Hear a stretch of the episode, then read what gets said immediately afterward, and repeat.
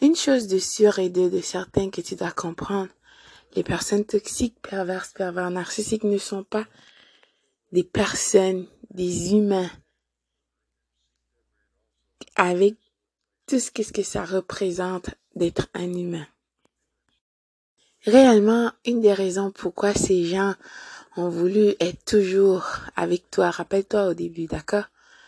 Ces derniers ou ces dernières ne voulaient pas que tu sois tout seul, tout seul, voulaient t'accompagner partout, voulaient être avec toi tout le temps. Tu disais, oh là là, quel amour, n'est-ce pas? Quel amour. En fait, qu'est-ce que cette personne faisait? C'était une façon réellement d'aspirer toute ton énergie. Je te jure, le pavard ou la pavasse narcissique n'est pas une personne comme toi et moi. Qu'est-ce que ça consiste d'être un être humain? Cette personne veut aspirer tes qualités, tes capacités et veut projeter en toi ses vices et ses turpitudes. Peu importe qu'est-ce que tu verras sur les réseaux sociaux avec cette nouvelle conquête, c'est encore le personnage. Le pervers ou la perverse narcissique n'a pas d'identité.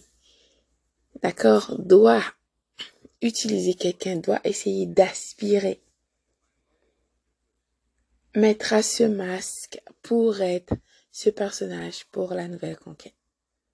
Tout ce que tu vois, c'est faux, faux, faux, faux. Faux! Bien sûr, pendant quelque temps, ce pervers, cette pervers, cette perverse, excusez-moi, narcissique doit jouer le jeu.